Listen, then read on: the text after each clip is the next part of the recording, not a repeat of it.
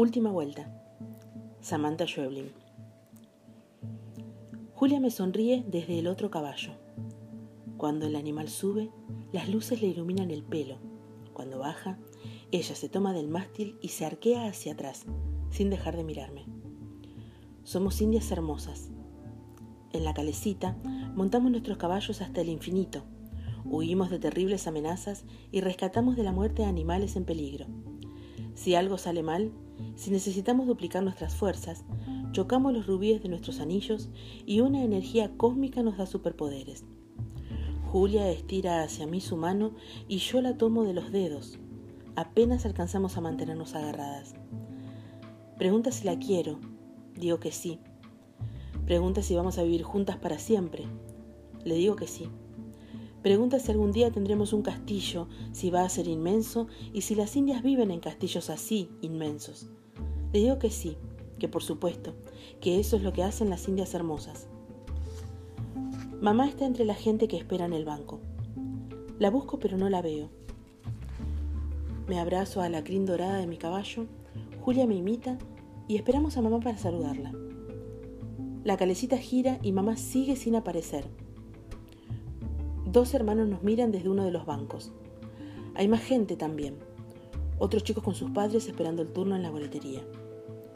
Cuando completamos otra vuelta, el menor de los hermanos nos señala. Están sentados junto a una mujer muy vieja, que también nos mira. Tiene un chal plateado, el pelo blanco y la piel oscura. Parece cansada. ¿Dónde está mamá? dice Julia. Busco a mamá, el boletero que sacude la llave no es el hombre de siempre. El carrusel se detiene. Tenemos que bajar.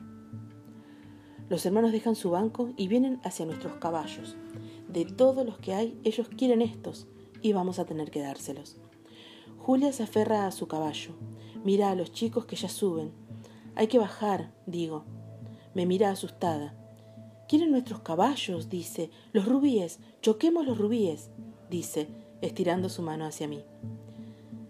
Pienso en darle el gusto, pero los hermanos se trepan y me preocupa no ver a mamá. El mayor se acerca y le da dos palmadas al morro de mi caballo.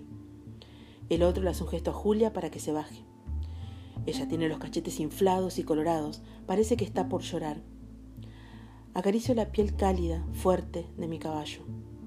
Apenas alcanzo a bajar y siento al chico tomar con fuerza la montura y subirse. Trata al caballo como a un animal de guerra, taconea y grita. La calecita empieza a moverse y descubro que Julia ya no está en su caballo, ni cerca de mí. Tengo que bajar, pero no la encuentro. Tampoco mamá. La abuela de los hermanos camina hacia mí y me hace un gesto para ayudarme a saltar. Sus manos me dan miedo. Me toma de los dedos. Está helada y es tan flaca que es como si le tocara los huesos. La calecita sigue girando. Me tiro y tropezamos. Caigo al piso de tierra y creo que ella cae conmigo. Trato de levantarme, pero no puedo. Algo pasa. Siento un dolor profundo en todo el cuerpo, algo que se comprime o se aplasta, algo muy delicado. Los brazos y las piernas tardan en responderme. Se mueven lento, ya no soportan su propio peso. Siento frío y, con esfuerzo, apenas logro girar para volverme hacia la calecita.